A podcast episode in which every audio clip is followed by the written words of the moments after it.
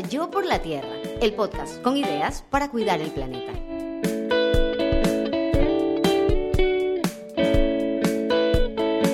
Esta es una producción de Tripea. Hoy, en Yo por la Tierra, 6 R's para convertirnos en agentes de cambio. Soy Andrea Rendón, comunicadora con propósito y ambientalista imperfecta. Estoy convencida del poder de la comunicación y la educación para generar cambios. Tengo más de 20 años de experiencia en medios, prensa escrita, radio, televisión y digital. Soy cofundadora de 11 Comunicación con Propósito y de CLOC, creador de cultura ambiental.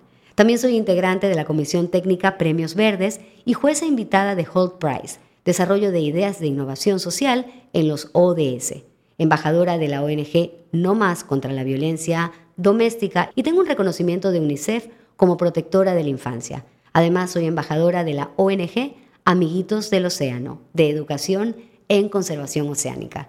He tenido el gusto de conducir hasta ahora 22 episodios de Yo por la Tierra y hoy les quiero compartir algo de lo que he recogido en todos estos años de aprendizaje a través de estas seis R's.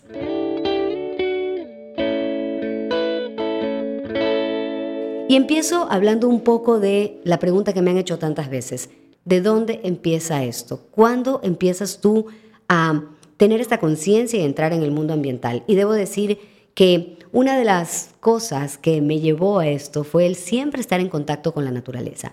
Eso es algo que es parte de mí y de alguna u otra forma, sin demasiada información científica y sin, sin que en mi infancia haya toda la, toda la información que hay hoy en día en relación al cambio climático y en relación a la urgencia ambiental, siempre pude ver las cosas que me parecía que no tenían lógica. Muy, muy pronto empecé a ponerle el ojo a esos diseños que me parecían desordenados o que no estaban en línea con la naturaleza. En el año 96 entré a estudiar a la SPOL y ahí recibí en el primer semestre la materia de ecología. Y ahí recibí todo ese sustento científico que me empezó a confirmar por qué no me parecía lógico que bajemos la válvula que tenía en la misma fuente de agua con la que nos lavamos los dientes. Y ahí empecé a entender por qué siempre me habían incomodado los animales en los circos. Y todas estas cosas que luego sumando, sumando más información, solo se convirtieron en confirmación y en también pues este aporte que he recibido de tantas personas a las que he entrevistado, con las que me he aliado, y es un poco la idea traducir esto y traer esto con las seis R's que les quiero presentar el día de hoy para empezar a ser agentes de cambio.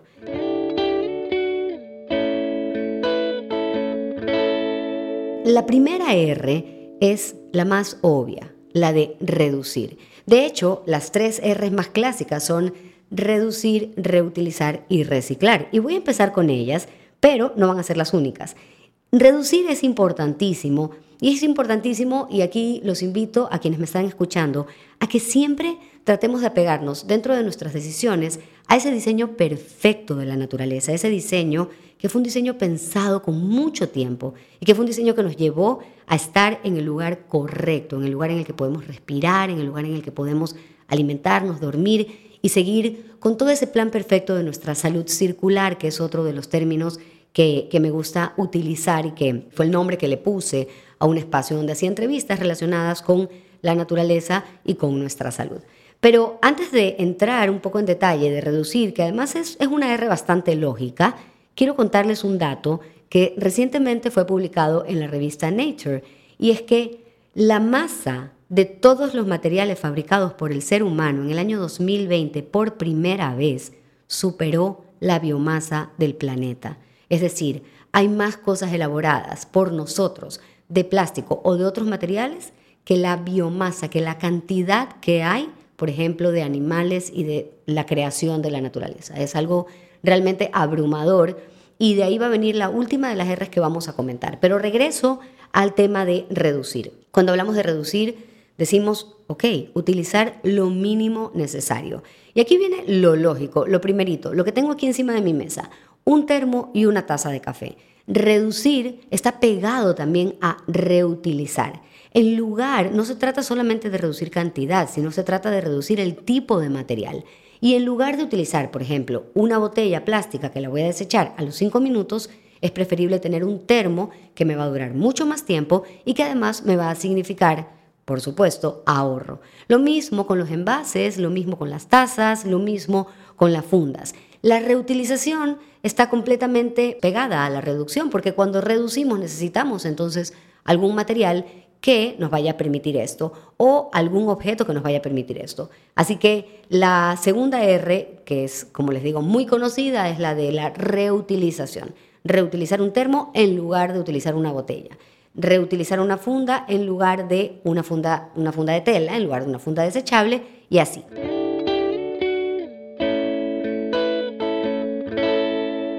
Y la tercera R de las más conocidas es la de reciclar. Pero hay una cosa muy interesante en relación al reciclaje. Cuando hablamos de economía circular, que es hacia donde todos deberíamos caminar en este momento, muchas personas dicen que el reciclaje no debería considerarse tan directamente dentro de la economía circular.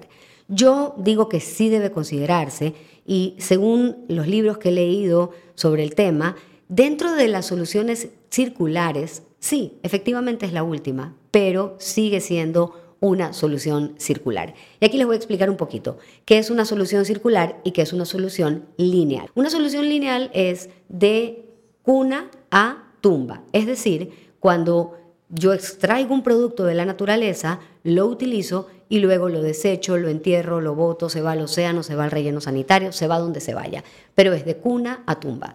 La economía circular propone de cuna a cuna. ¿Y esto qué quiere decir? Como todo en el planeta, circular. Si ustedes ven nuestro planeta Tierra, es circular. Y cualquier cosa que suceda aquí también es circular. Aquí, en la naturaleza, en el estado completamente natural, no existe el desecho, no existe la basura, que eso es algo de lo que vamos a hablar también dentro de otras de las seis R's que les tengo propuestas el día de hoy.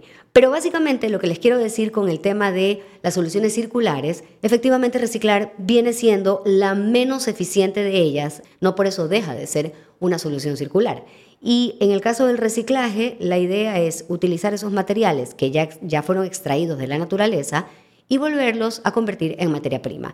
¿Y por qué a veces el reciclaje no se ve como algo tan eficiente para la naturaleza? Bueno, por un lado, porque supone de todas formas un desgaste industrial, un desgaste energético. Estamos volviendo a procesar un material y por ende estamos haciendo emisiones de gases de efecto invernadero. Y obvio, siempre va a ser mucho mejor utilizar un termo que fue generado, creado en una fábrica una vez, que varias botellas, por más que éstas sean recicladas. Por otro lado, no siempre se puede rescatar el material y eso hace que el reciclaje no sea tan eficiente. También por el desconocimiento de las personas en la clasificación. A veces el material se contamina o eh, es dañado o es desechado junto a los orgánicos y junto a los demás y ya no llega al reciclaje. Y además porque hay materiales que definitivamente no son reciclables o que solo llegan a ser reciclables por una cantidad de veces. Hay materiales, en cambio, que son reciclables, como la mayoría de los metales, muchísimas veces, y esos obviamente son los que debemos buscar un poco más.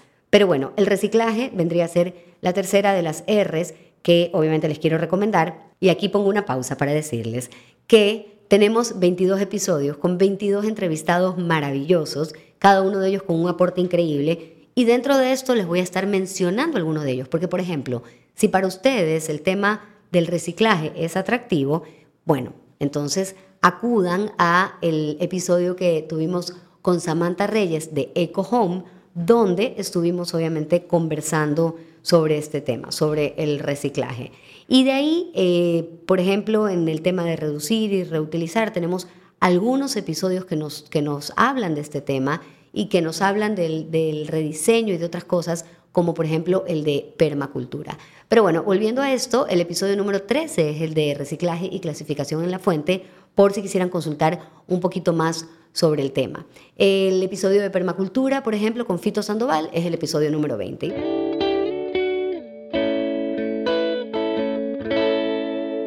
¿Qué tenemos que hacer nosotros para ser agentes de cambio, para ser ambientalistas imperfectos y aportar al reciclaje?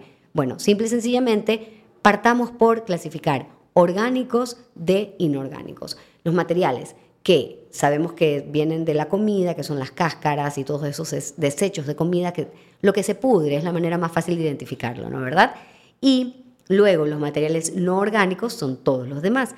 Como mínimo, hacer esa clasificación, poner en dos tachos distintos los orgánicos de los no orgánicos, ya es un muy, muy buen comienzo. Por otro lado, también ya si queremos ir avanzando un poco más, podemos clasificar los desechos en plásticos, en cartón y papel, luego en metales y en vidrios. Y si queremos clasificar mejor todavía, los plásticos los podemos clasificar de acuerdo al tipo de plásticos. Hay servicios de recolección de reciclaje muy buenos y ustedes también pueden llevar a los centros de acopio y demás que existen. Y además también hay eh, ya servicios y lugares donde se puede, en supermercados incluso, donde se puede llevar el material que se va a reciclar.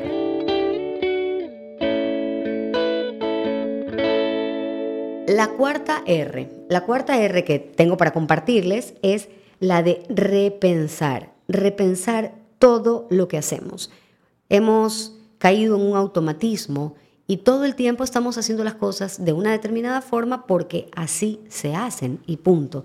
Y ahí es donde los quiero invitar en este momento a repensar sobre todo dos cosas principales, la manera de alimentarnos y la manera de vestirnos. Y sobre eso tenemos también episodios muy interesantes sobre la alimentación. Hablamos con Andrea Tinoco en el episodio número 2 sobre nuestra alimentación y el cuidado del planeta. Y también tuvimos conversaciones muy interesantes alrededor de la ropa con Alejandra Durán de La Aguja Mágica en el episodio número 5. Y también pues hablamos del consumo local con Daniela Guzmán en el episodio número 7 de Yo por la Tierra. ¿Y qué les quiero decir con esto de la moda y de la alimentación? Vamos a empezar por la alimentación. La alimentación tiene muchas aristas. Nosotros hoy en día nos alimentamos de tal forma que una tercera parte, se habla incluso de una tercera parte de lo producido en el planeta que se, desperdicia, ¿no? Y luego nos ponemos a pensar que en algunas partes del mundo también hay hambre y hay necesidad y, y ahí uno dice, bueno, esto está definitivamente desnivelado. Entonces, alimentarnos con conciencia y alimentarnos con conciencia significa tomar decisiones, no solamente en lo que nos enseñaron en la casa como hábitos alimenticios, sino también en aquello que hace sentido. Y aquí yo quiero utilizar una palabra que me gusta mucho y es eficiencia. Ser eficientes a la manera, al, momento de alimentarnos. Les quiero contar que la industria ganadera emite el 14% de los gases de efecto invernadero y que cuando hablamos de deforestación, muchísimas veces esto va muy de la mano de la ganadería y de el consumo excesivo de carne. No se trata de ponerse etiquetas o de decidir o juzgar y decir eh, las personas tienen que ser vegetarianas o las personas tienen que alimentarse de tal o cual forma, porque no va por ahí definitivamente, no es el estilo ni mío ni de este podcast, además no es lo que yo hago en mi vida personal, pero lo que sí les puedo decir es que podemos adquirir algo que a mí, y esta es mi propuesta, me gusta muchísimo, y es la dieta planetaria. La dieta planetaria no pone etiquetas, no excluye, no elimina al 100%, pero sí invita a que constantemente nos estemos preguntando y pensando, ok, ¿qué sucede con este pedazo de carne que me estoy metiendo a la boca? No, es que está consumiendo para su producción tantos litros de agua. Ok, ¿y qué sucede con este vegetal? ¿Y qué sucede con...? Y hay un dato muy interesante que leí en el libro Clean Meat de Paul Shapiro, donde él explica la ineficiencia del consumo excesivo de eh, carne animal, de, productos animales. Y él ahí decía, ok, para que una persona pueda llevarse una caloría de un pollo, el pollo tuvo que haber consumido hasta el final de su vida 5 calorías. Es decir, si yo me llevo una caloría de un pollo, ese pollo tuvo que consumir 5 calorías por cada caloría que yo me llevo. Es, es, una ecuación interesante porque te habla de ineficiencia, ¿no? Y te habla de este, esta explotación excesiva a la tierra. No con esto estoy diciendo que no comamos o no consumamos este tipo de alimentos, solo que lo hagamos con conciencia, que no lo hagamos a lo loco y que si lo ponen en nuestro plato, por favor, lo consumamos, no, no, no sea algo que se vaya a ir a la basura. Y es interesante revisar este tema, ¿no? De, cómo puedo yo reducir, y lo que yo les contaba, de la industria ganadera, por ejemplo, es importantísimo tener en cuenta que la industria ganadera, como les decía, tiene la responsabilidad del 14% de los gases de efecto invernadero y un altísimo porcentaje no solo de la deforestación, sino también de los incendios forestales. Lo que sucedió hace unos años en Brasil, que fue tremendo, se comprobó que tenía mucho que ver con este tipo de industria. Como ya no hay suficiente espacio para la demanda de carne, eh, lo que sucede es que empieza a haber deforestación para darle ese espacio al ganado y también empieza a haber deforestación para sembrar soya y a su vez la soya ser el alimento de ese ganado. Y ahí viene también una falacia. Muchas personas dicen, ok, las personas vegetarianas comen demasiada soya y la soya se ha vuelto en un, se ha convertido en un problema, no es algo positivo. Sí, pero quien mayor consumo de soya tiene es la vaca, no la persona, no, no quienes deciden consumir soya como directamente, sino más bien quienes están comiendo la soya a través del pedazo de carne que se están comiendo. Creo que, no sé si quedó, quedó claro lo que acabo de decir en esto, pero es, es muy interesante entender esto de la eficiencia y ser conscientes al momento de alimentarnos, no entregarnos al desecho, disfrutar, disfrutar de los procesos e involucrarnos con nuestro alimento. Y hay algo que a mí me gusta mucho, un concepto que me gusta mucho, y es el de nose to tail, el del hocico a la cola. Creo que en eso nosotros, como culturas latinoamericanas, cumplimos bastante bien. Y creo que aquí en Ecuador también se cumple bastante bien con eso. ¿Y qué quiere decir? Si ya sacrificas un animal, si ya utilizas el suelo para alimentar ese animal, si ya pones toda la carga que se necesita para eso, aprovechalo al 100%. Y hay estos movimientos muy conscientes de si sacrifico al animal, lo consumo completito. Y creo que aquí sí, sí, sí sacamos 20 para irnos a los 90 o 10 en este país en relación a eso. Y ahora, dejando de lado el tema de la alimentación y de buscar una alimentación más consciente y de corazón, les recomiendo, si este tema los mueve tanto como a mí, vayan al episodio número 2 con Andrea Tinoco, mi alimentación y el cuidado del planeta.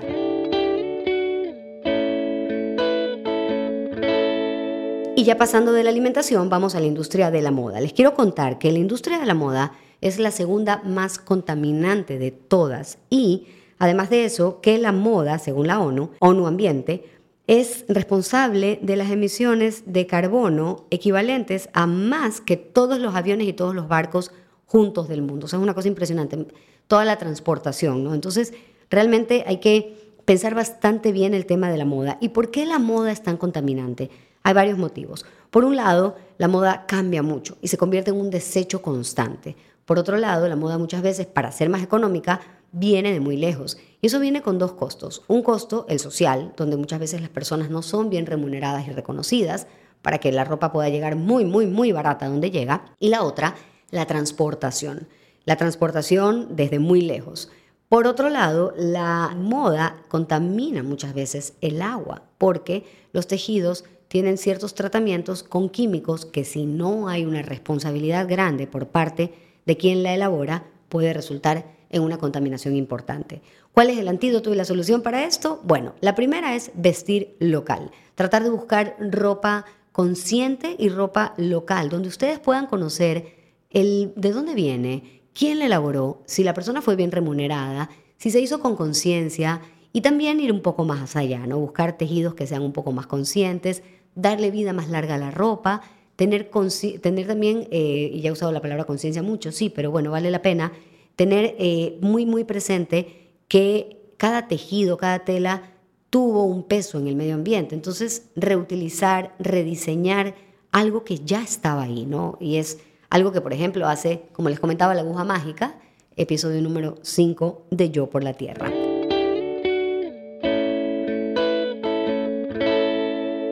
La R número 5, ya después de haber hablado de la alimentación y de la ropa, que es algo que debemos repensar, viene la quinta R, que es reconectar. Con una de nuestras entrevistadas, o dos de nuestras entrevistadas, en algún momento estuvimos hablando del trastorno por déficit de naturaleza. Y es que hemos perdido la conexión con la naturaleza. Hablamos una vez más de evolución, un tema que me encanta, donde les puedo decir que en el diseño de la naturaleza nosotros estamos conectados con ella, somos parte de ella, ella nos acoge. Y como nos hemos encerrado entre cuatro paredes o en espacios de cemento, hemos perdido eso de estar muy en contacto o muy cerca de la naturaleza. Y eso, sin lugar a dudas, hace un hueco emocional en nosotros. Un hueco emocional que además hace un hueco de pérdida de, uso la palabra nuevamente, conciencia. Si uno no conoce las cosas o no está cerca de ellas, no las cuida. Así que reconectar a través de una maceta, de un huerto, a través del árbol que está en su barrio, a través de sacarse los zapatos y tocar el césped, lo que sea. Reconectar con la naturaleza es otra de las R's que les propongo el día de hoy. Y por último, rediseñar. Hay una frase que me encanta y que lo define todo y la he dicho también muchas veces y es la basura es un error de diseño. Y así estamos llenos de errores de diseño en este modelo que tenemos en la humanidad, en, nuestra civilización. Y la basura es un error de diseño porque la basura, para empezar, es el único material, el único bien material en el que yo pago para que se lo lleven y no me pagan por llevárselo. Cualquier otra cosa que yo compro, a mí me van a pagar para llevárselo. En el caso de la basura, la basura yo pago para que se lo lleven. Y pago para que se lo lleven, en la mayoría de los casos, para contaminar. Como les decía hace un momento, y eso también lo estuvimos conversando en nuestro episodio número 20 con Fito Sandoval, de permacultura, la basura es un concepto que no existe en la naturaleza. Lo que para uno es desecho, para el otro es aprovechamiento en la basura, en, la naturaleza. No hay basura. Y eso de rediseñar es importantísimo porque solamente con este ejemplo que les estoy dando podemos darnos cuenta cuántas cosas estamos haciendo que no tienen mucho sentido y que son obviamente las responsables de que vayamos engranando, engranando a tal punto que volvemos insostenible para nuestro planeta todo lo que le vamos haciendo. Y solamente para culminar con el tema de, los desechos, cada minuto al océano se vierte un camión de basura, es decir, el equivalente a un camión de basura, cada minuto. Eso es algo que conversamos en nuestro primer episodio con Andrés Fernández en Mi Plástico y el Océano, y es un dato de ONU Ambiente. El tema de rediseñar es importantísimo en nuestros modelos económicos, es importantísimo en la manera en la que hacemos negocios y en la manera en la que consumimos. Y vuelvo a dar el dato que les estaba dando al comienzo de este episodio, y es que, según una publicación de la revista Nature, la masa de todos los materiales fabricados por el ser humano hasta el año 2020 ya superó la biomasa del planeta. ¿Y cuál es la propuesta ahí? Bueno, se ha hablado durante muchísimos años y lo seguimos haciendo y muy probablemente lo seguiremos haciendo de sostenibilidad. ¿Qué significa sostenibilidad? Es un término acuñado en los años 70, donde la propuesta de esta científica era, tenemos que hacer que la naturaleza tenga la capacidad, que tengamos eh, negocios o, tengamos un modelo socioeconómico en el que sea sostenible para la naturaleza y la naturaleza tenga la capacidad de, de reaccionar y nosotros nos movamos alrededor de esa capacidad de reacción, donde, donde le demos el tiempo a la naturaleza para, para ella reaccionar y poder seguir sosteniendo este modelo. Pero este dato que les di, publicado por la revista Nature en el año 2020, que nos dice que ya superamos con lo que hemos creado nosotros la biomasa, hoy en día ya no se debe hablar solo de sostenibilidad, se debe hablar de economía regenerativa.